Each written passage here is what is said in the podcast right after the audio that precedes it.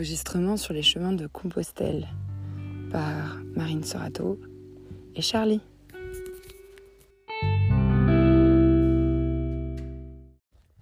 Il est 7h36 et nous partons de Porto Marine. Il fait nuit noire et il y a du brouillard.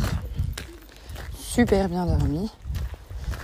Super, super bien dormi. Et euh, voilà, je pense que nous avons tous un, un peu nous séparer maintenant.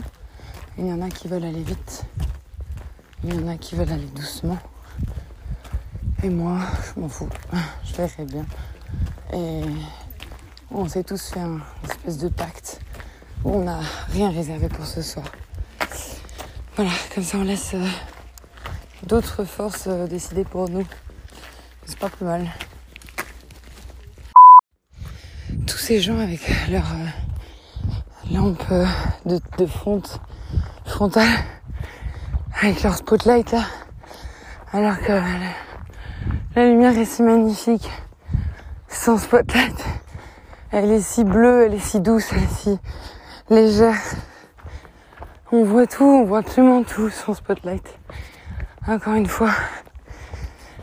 Ah, une peur que l'on transporte dans son sac.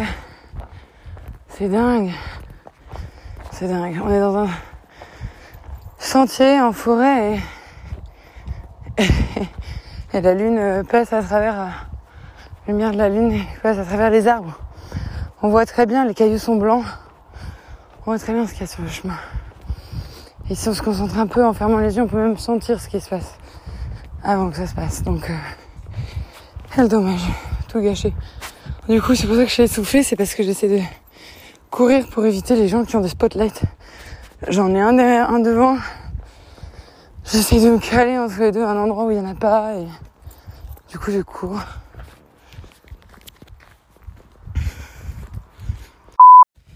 Il pleut, donc j'ai remis mon magnifique poncho orange fluo. Chaque fois que je le mets, je suis trop, trop contente. Parce que je suis bien, bien recouverte, bien voyante. Et, et euh, ouais, et j'en profite euh, à fond de, cette magnifique, ce magnifique investissement. Euh, on s'est arrêté, mangé deux œufs sur le plat, un café, jus d'orange. Ça a pris deux minutes chrono. je suis en mode efficacité, là je sais pas, je suis emportée dans un élan de rapidité. Euh, c'est aussi parce que j'ai envie d'être euh, seule. Euh, donc euh, je vais assez vite et je, je suis que tout. Enfin, en fait, c'est tellement. c'est souvent des, moments de, liberté aussi de pouvoir se lever, partir, pas avoir à regarder, attendre, dire au revoir, blablabla. Je me lève, je pars, j'arrive, je me, pose, je décide. de- Enfin, c'est agréable. Euh, et donc, euh, bon, on m'a demandé où j'allais aujourd'hui, je sais pas. J'ai regardé vite fait euh, là tout à l'heure sur mon sur mon app, enfin sur Maps.me et Palace d'Orey, c'est à 25 de Porto Marine, donc je m'étais dit que je m'arrêtais là euh, ce soir, mais on verra bien. Ce qui est sûr, c'est que là, moi, j'ai envie d'arriver en fait à Santiago. J'ai cette envie-là. Après, on verra si je reste un, deux jours ou si je pars direct à Fistera. Mais là, actuellement parlant, j'ai envie d'aller, euh, j'ai envie d'aller à Santiago le plus vite possible. je sais pas pourquoi. C'est comme ça. Donc, euh, et après, pouvoir me poser deux secondes, avoir un espèce de sas, de décompression avant de de prendre la voiture et de repartir à Biarritz. Voilà. Euh, donc, euh, bah, donc, euh, donc j'avance.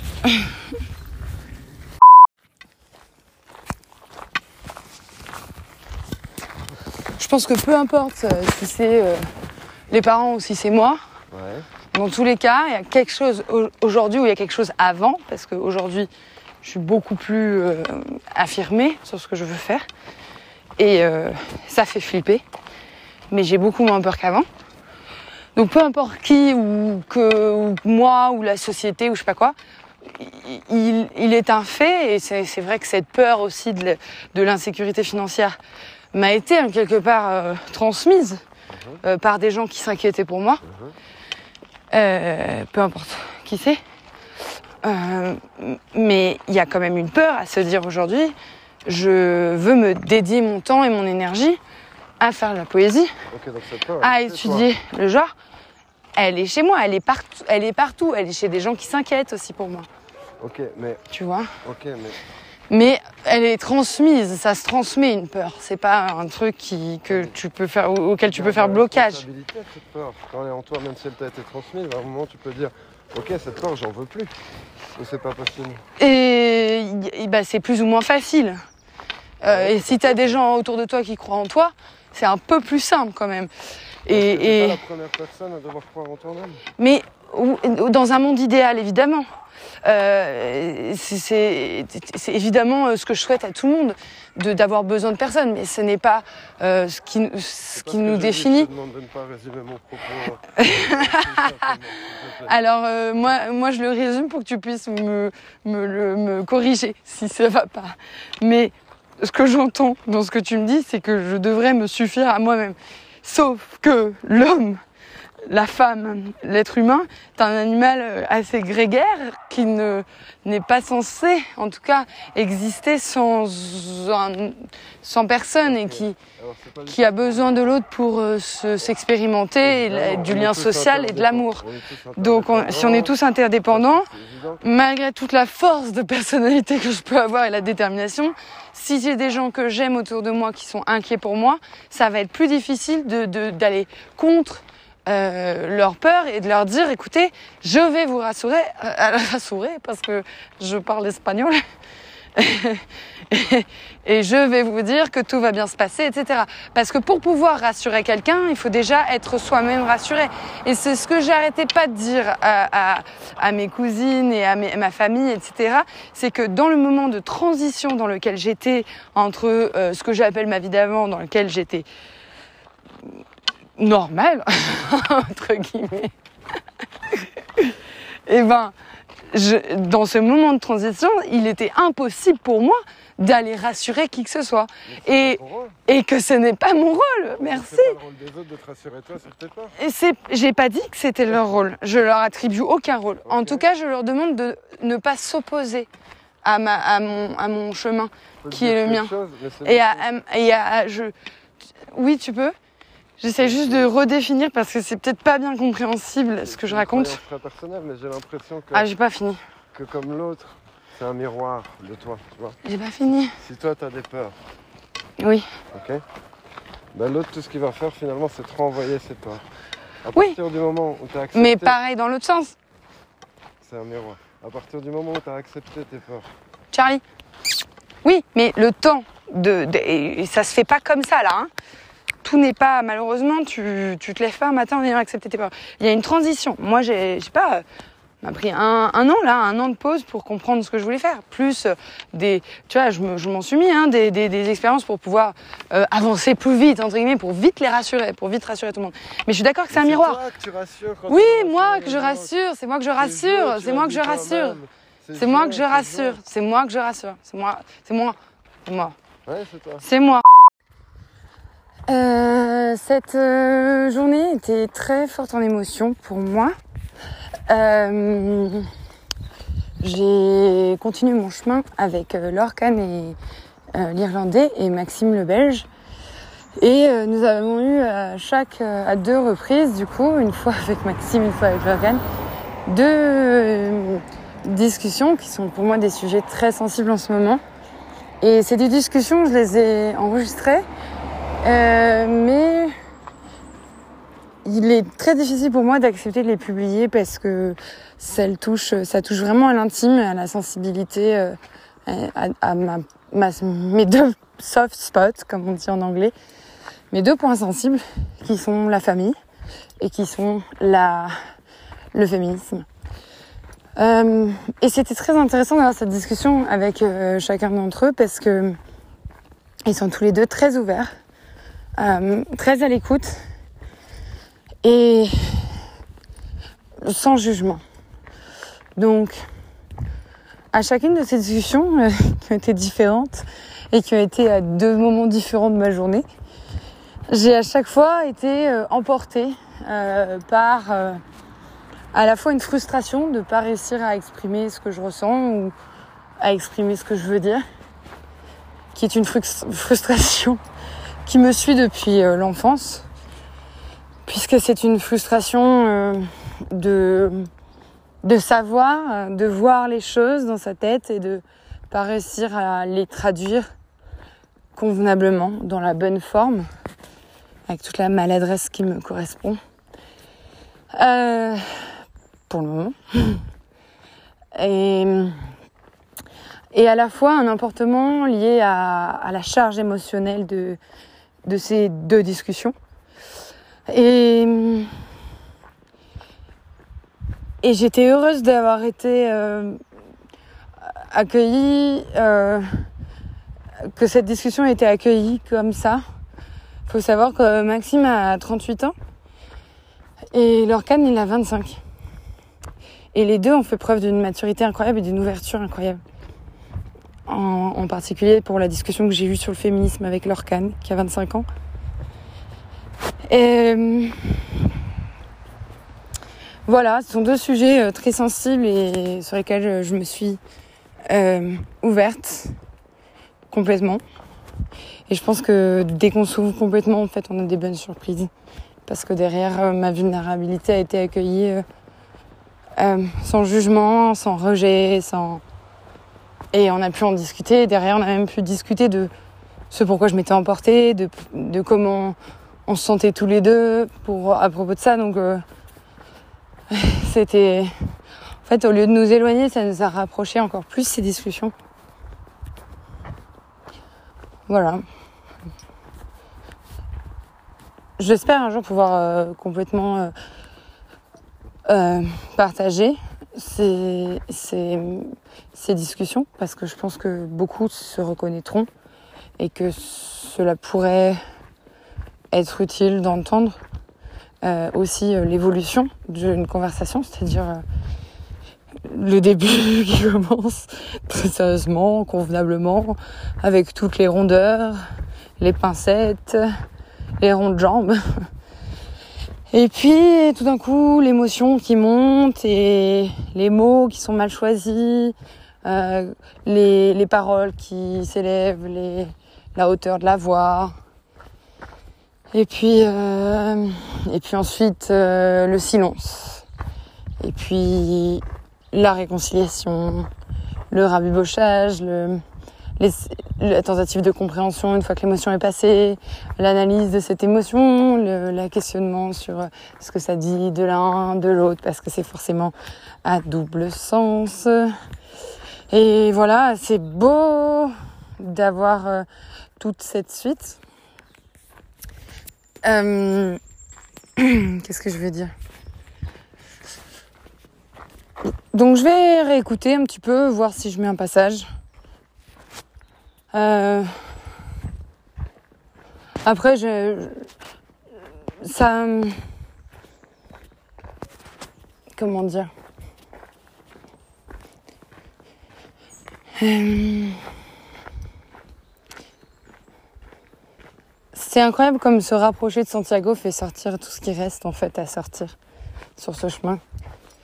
Pour beaucoup de gens, il y a deux jours, c'était Aspen qui vient du Colorado, mais dans des états, un état pas possible, qui pleurait tout le temps, qui avait trop d'émotions, surcharge, surcharge. En plus, il y a eu la pleine lune. Et euh, c'était euh, c'était beau à voir et en même temps intéressant parce que vraiment elle, nous, disait quoi, elle, elle nous disait euh, les gars, je sais pas ce qui m'arrive, mais là, je, je sens plein d'émotions dans mon ventre, je sens plein d'émotions. Je sais pas comment l'exprimer. Je veux pas que ça vous fasse euh, vous éloigner de moi. Et c'est incroyable comme quand on partage, en fait, ses peurs et ses réticences on, est accueillis à, un cœur ouvert en fait de l'autre côté. Donc il y a eu ça avec Aspen. Et puis on a eu Lily aussi qui était très émotionnelle aujourd'hui parce qu'elle a décidé de faire moins de route que nous et donc de nous quitter. Donc elle était très triste. Et elle a beaucoup pleuré ce matin. Et je lui ai dit, euh, Lily, c'est pas un au revoir, faut pas penser au au revoir comme ça. On est sur le chemin tous ensemble, on a tous au revoir. Euh, et puis on a les numéros de téléphone, on peut garder contact, on peut. Si t'as besoin de moi, je suis là. Euh, et si tu veux qu'on se retrouve, on se retrouve, je t'attends. Voilà. Bon. En tout cas, c'est bien aussi de savoir prendre son envol, se séparer du groupe. C'est incroyable. Pareil, Lily, elle a 37 ans. Euh, danoise, adoptée. Euh, elle est euh, sud-coréenne, adoptée par une famille danoise. Très fort ce qu'elle a vécu. Une grosse expérience de vie. Et l'organe irlandais, pareil, grosse expérience de vie aussi. Il a deux sœurs, une grande, une petite. Beaucoup de problèmes de santé mentale. Et il a vécu quelques années sombres alors qu'il a que 25 ans. Il a vécu 5 ans très compliqués nous racontait tout ça avec beaucoup de, de sagesse. Donc on apprend beaucoup, beaucoup, beaucoup des gens. C'est comme euh, le Danois de 60 ans qui s'effondre en pleurs aussi. La sortie de Tira des Enfin bref, vous allez croire qu'il y a beaucoup de pleurs dans ce camino, mais c'est à la hauteur du nombre de rires et de sourires et de d'embrassades qu'il y a. Donc il y a beaucoup de vie en fait sur ce camino. surtout c'est des pleurs qui sont, des, beaux pleurs, de beaux pleurs si on peut, dire ça. Ce ne sont pas des pleurs de, rage, sont des pleurs de relâchement, de détente, de release. Et derrière ça, il y a, y a toujours du soleil, hein, comme on dit. Bon, il est 16h, pile. Nous sommes partis de Palace des Rey où nous avons pris un déjeuner. Somme toute, euh, ouais, sans, sans, sans être quelque chose d'incroyable, quelque chose de pas si mauvais. Je suis végétarien à présent, sachez-le. C'est la nouvelle du jour. Euh, et pour l'instant, c'est pas si difficile. Bon, ça c'est une autre chose que le Camino m'aura apporté. Et qu'est-ce que je vais dire? Oui, c'est quand même une grosse nouvelle en fait. je le dis en passant, mais parce que je suis toujours euh, pas très sereine sur le fait d'arriver à, le faire. Mais je souhaite vraiment le respecter. Et donc euh, voilà. Euh, Quoi d'autre? Oui, donc on parle de Palace des Rey et on, fait quelques kilomètres en plus pour voir jusqu'où on arrive. je crois que je, je dis. Bref, ça fait 10 minutes que je parle quasiment. Nous essayons de grappiller le plus de kilomètres possible pour arriver à Santiago. C'est un peu euh, la sensation de la fin du Camino, ou comme à la fin d'un marathon, on veut faire un sprint final. C'est un peu ça. En vrai, on a trop hâte d'arriver, on a on a tout donné, on a envie de donner encore plus. On est bien dans nos pattes, bien dans notre tête. On a envie de profiter de Finistère, de se poser, de pas bouger pendant quelques jours. Donc là, voilà, c'est dernière ligne droite, on avance, on avance, on fait, on fait que ça. Puis on a envie de sortir cette foule et puis on est bien là, tous les trois là, c'est cool. On a plein de discussions intéressantes. C'est agréable. Bon, eh ben, bonne route à tous et à la prochaine. Bon, j'ai pas enregistré hier quand je suis arrivée. On était tellement crevés, on est arrivé vers 21h. Euh, et euh, on est arrivé dans une auberge juste avant la pluie. Une auberge euh, tenue par Karina, qui est française, qui vient d'Angers et qui est adorable. Voilà, donc on a un dortoir que pour nous avec Charlie, qui était accepté, qui a passé la nuit dans le lit de l'Ocrane, comme hier soir. Et, et, là, il est 8 heures, on va prendre un petit déj et partir direction Santiago. Il nous reste plus que 50 km. Donc euh, voilà, c'est ça y est, c'est la fin. Et on a vachement marché, on a marché 40 km hier. C'était une très bonne journée.